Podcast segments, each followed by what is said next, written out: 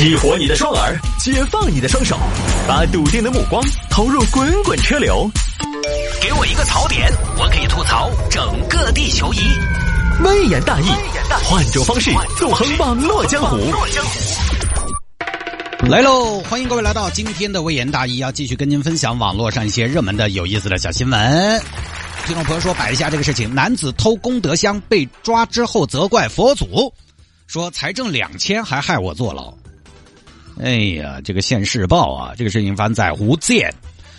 福建晋江一名男子不知道名字老李啊，老李手中缺钱，也不想安安心心的挣钱，挣钱好慢哦，还是偷来的比较快。看上了寺庙里的功德箱，有天找到时间去了。哎呀，这个里面钱不少啊，但是佛祖的东西能偷吗？下手之前，我首先要找到功德箱可以偷的理论依据。理论上偷功德箱是大不敬，但是好像也没有人追究过。你想想，佛祖为什么要用钱，对吧？玉皇大帝还用现金吗？不可能每年蟠桃宴都是向人间众筹的吧？神仙佛祖是不用钱的，他不过就是问问钱的味道。那么功德箱里的钱是拿来干嘛的呢？原则上来说是寺庙里边自己留用，可是你宗教场所国家不拨款的吗？本来就有收入的呀。而且你一个宗教场所要那么多钱干嘛？俗气。这么算起来，神仙佛祖和寺庙都不需要钱。佛祖以慈悲为怀，想必这功德箱里的钱都是为了帮助困难群众的吧？那我是困难群众吧？我当然是啊。我觉得只要是困难群众，应该都可以拿。不过寺庙方面会不会收了钱再统筹安排给困难群众呢？哎，统什么仇？都是困难群众，谁拿不是一样？英雄不问来路，捐款不问去处，只要是困难群众都可以拿。天下苦难苍生都一样。哎，那么接下来我的论证过程就完整了。功德箱的钱是给谁的？给困难群众的。我是困难群众吗？我是困难群众，那我能拿吗？当然能啊，因为我是困难群众啊，而这个钱就是给困难群众的呀。哇，这个逻辑和论证的过程真是无懈可击。这么多年的哲学果然不是白学的。佛祖，如您所愿，今天我来取钱了。南无阿弥陀佛。佛祖，您老人家的心意我就领了，钱我就拿了，还请佛祖保佑我专款专用，厉行节约，用这笔钱逃离无边苦海。善哉善哉，拿钱跑了，后来就被抓了吗？警察也问，为什么偷功德箱？这是功德箱能偷吗？军官，这事儿我不是你不知道，我问过佛祖的，这是我问过他的。你问过的，你咋问来了？我当时就是说佛祖，那个我能拿吗？是不是？那佛祖咋说的呢？哎，咋说的？他是说可以拿吗？你但凡我跟你说，你今天但凡让佛祖说句话，我就不算你犯罪。他他老人家他当时也没说能，但也没说不能，他没说话。那佛祖没说话，你凭什么拿？那他也没说不能拿呀，他当时就是我。佛祖，我当时我看表情慈眉善目，就是看起来没说话，但我知道他心里其实是一种默许。他不是说沉默也是一种默许吗？沉默也是一种默许。哎呦，这佛像不能说话的特性可是被你拿捏的死死的呀！不是警官，我研究过这事儿。说实话，这事儿你辩不过我。都说不告而取即为偷，但是我告了呀。你告谁了呀？你这事儿要告的是谁？告的是住持，咱们白马寺的谢住持。警官。这事儿就你理理论不扎实了啊！半罐水，让让我跟你说道说道啊！谢住持他能管如来不能管不？谢住持大还是这如来大啊？我跟如来都说了，我告告诉谢住持啊，如来做决定是不是还要谢主持拍板是不是还要跟谢主持商量商量？如来都没说啥，他就是个主持，相当于项目经理，他能干涉吗？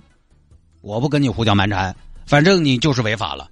不是警官，有道理讲道理嘛，百家争鸣，百花齐放嘛。我现在是有理有据嘛，不告而取即为偷，我告了嘛，我还当着人的面告的，而且我是先告诉对方，哎，我能不能拿，再采取行动。我也没说拿了再问他能不能行动，我没有先斩后奏，偷完了发个短信，我没有，我是面对面的说的。佛祖，我要把钱拿呢，我明人不做暗事儿。后来佛祖一听，他当时一听，哎呀，也没说啥，都是天下可怜人。甚至他，我觉得他当时那个眼神里边一定还有一点鼓励。你少来，佛祖一直这个眼神，本寺投入使用二十多年，他都那个眼神。警官，你等等，你等等啊！你们是讲法律的，我刚才说的是程序正义，程序正义上是不是无懈可击？我再跟你说一下啊，再跟你说一下结果正义。来来来，我先问一个问题：出家人最讲究的是什么？出家人最讲究的是发型。你滚，警官！出家人以慈悲为怀，到底懂不懂？他跟你讲究个什么？讲究个慈悲，有道理。然后呢？既然是慈悲，那好了，什么是慈悲？你告诉我。慈悲就是一种装水的杯子啊，瓷的一种。警官，能不能找个有文化的来？来，我告诉你，慈悲就是给众生快乐，把众生从困难中救助出来，也代表着慈爱和怜悯。在佛教里，慈悲可是佛祖和菩萨的最高目标。哎，那么慈悲为怀，慈悲的意思懂了吧，警官？懂了，然后呢？然后既然是以慈悲为怀，既然是把众生从苦难中拯救出来，那我我问你，警官，我是不是众生之一？我肯定是我，我是公民，我有身份证，我也是众生。那佛祖救我，是不是救众生？不是啊，你不能代表众生啊。好，我不能代表众生，那换个说法，救众生包不包括救我？包不包括警官？你今天但凡敢说救众生不包括救我，我马上认罪伏法。哎呦，你还，哎呦，来来来来来，要变是不是？来，我来告诉你，佛祖慈悲为怀没错，慈悲也包括把众生从苦难中拯救出来也没错。那还有什么好说的？警官，我没钱吃饭，佛祖慈悲为怀，给我拿点稀饭钱，默许我拿走，谁错？我错还是佛祖错？你但凡敢说一句，你今天但凡敢说一句是是那如来老儿错了，警官，我马上跟你走。佛祖的错，我来帮他做。你不要激动，你不要着急啊。佛祖是要把众生从苦难中拯救出来，但是佛祖从来没有说拯救众生的方式就是给钱，靠给钱拯救长生，那不是如来，那是陈光标。拯救一个人，包括教育，包括忏悔，包括宵夜。尽管我从来不吃宵夜，你不要跟我谈宵夜。这里的宵夜就是消除业障的意思。你要跟我谈这个，我就跟你谈。好，哦，好吧。你一直跟我谈慈悲，但你看哪条佛法说慈悲就是给钱？而你现在被我们抓了，就是什么？这叫报应，都等不到来世报，现世就要报。知道为什么吗？为什么呀？因为偷窃寺院或者僧人财物，罪过无量无边。你欠的是十方法界一切僧众。为什么被我们抓？因为你十恶不赦，而佛祖在拯救你。拯救你的方式就是被我们抓，改造。尽管你要这么说，那你就是佛祖派来的救兵呗。我们不是佛祖派来的，派我们来的是人民。哼，带走，最后被行政拘留十二天。哼，这考虑功德箱以后是不是也能无现金支付，就能避免这种情况啊？虚拟功德箱、电子功德箱，一键到账。呃，这个当然趣闻听了就是，呃，这个呢，当然我我升华一下啊，因为现在不升华有点有点不太自然了。我这个年纪也到了，人设也到了，对吧？我其实一直很讨厌说鸡汤的，但是哎，年纪到了之后，你真的没办法避免这种人设，你知道吗？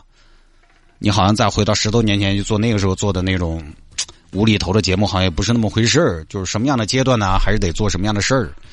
呃，我觉得人有时候做事情就是这样的，你你你就先有个纠结，他有的时候做一些他自己也不清楚对错的事情呢，他可能会有个纠结，然后慢慢的在合理化。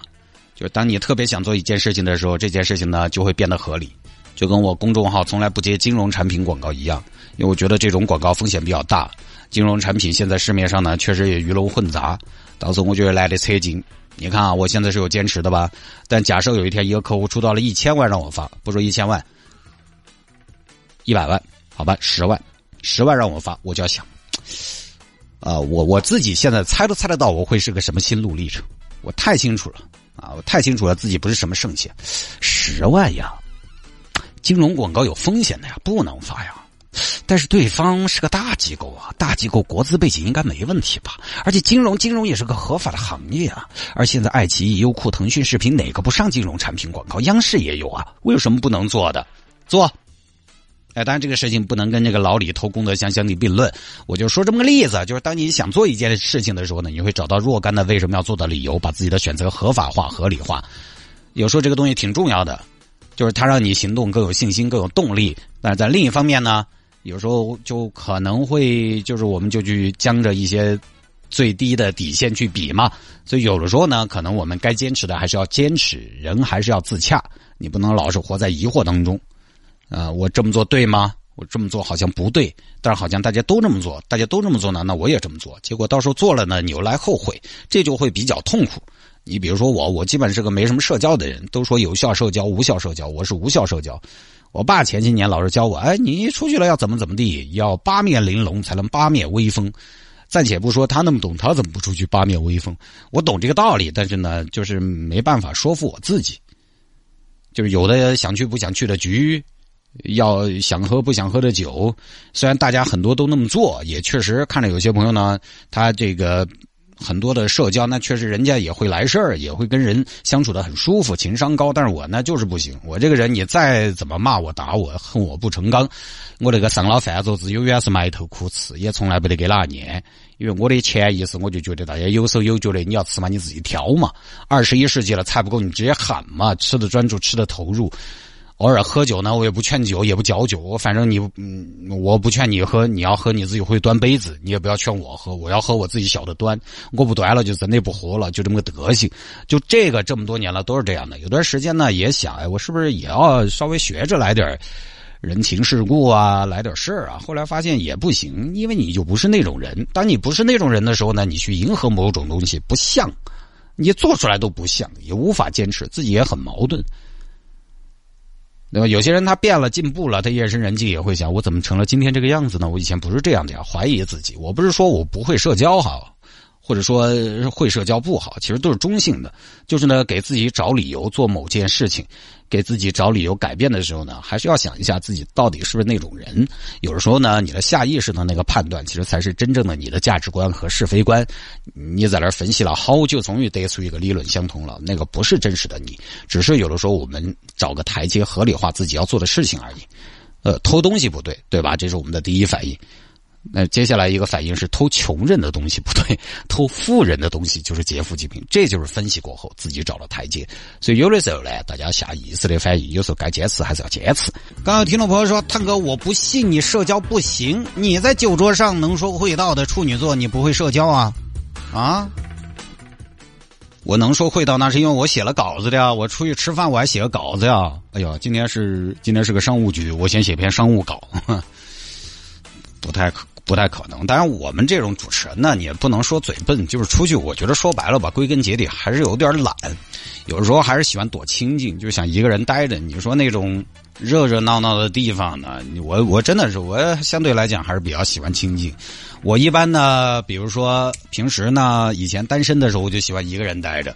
啊，谈恋爱了呢，我就喜欢两个人待着，我就嗯，好像就不太适应那种人比较多的那种场合。这点呢，跟大新就完全有点不一样。大新，你比如说出去吃饭啊，他今天晚上，比如说他只约你一个人，两个人吃饭，他会觉得局促，他觉得放不开，他就是得一群人在一块。所以这个人还是有性格的区别。有时候你不是那种性格呢，你怎么往那边凹？除非是。生活把你逼到那个份儿上了，可能你还是没有办法去真的做到得心应手、如鱼得水，因为你没有这个动机，也没有这个动力。来吧，下了节目之后呢，也欢迎您来加我的个人微信号，第十二个个人微信号最后三百多集，加一个明星的微信号。我们的 slogan 是给自己一个跟明星亲密接触的机会。我现在要当中国第一个众筹流量明星，就靠大家的善意了啊！你也可以来给我添砖加瓦，拼音的谢探，数字的零幺二，拼音的谢探，数字的零幺二，加为好友来跟我留言就可以了。回听节目呢也非常简单，手机下个软件喜马拉雅或者蜻蜓 FM，喜马拉雅或者蜻蜓 FM，在上面直接搜索“微言大义”就可以找到往期的节目了。最近也在持续的更新当中。前两天有听众朋友反映有音质的问题，其实现在呢应该是没有了，就是有一天呢那个系统出了一点问题，这个我都知道啊。基本上我在回听的时候呢，听到杂音，其实我比你们更焦躁。但是那个技术呢，它有的时候出问题啊，你可能当天出问题还没解决，它可能又好了。所以这个呢，我们又是第二天早上就要重播，呃，相对来讲呢，可能就克服这个问题相对比较困难一些。那有的时候就等他自己好，实在不行呢，我们比如说有个两三天，可能我们会派技术人员去帮我们解决。但一两天这个呢，有的时候确实就不太稳定，还希望大家可以理解啊。这两天好了，没问题。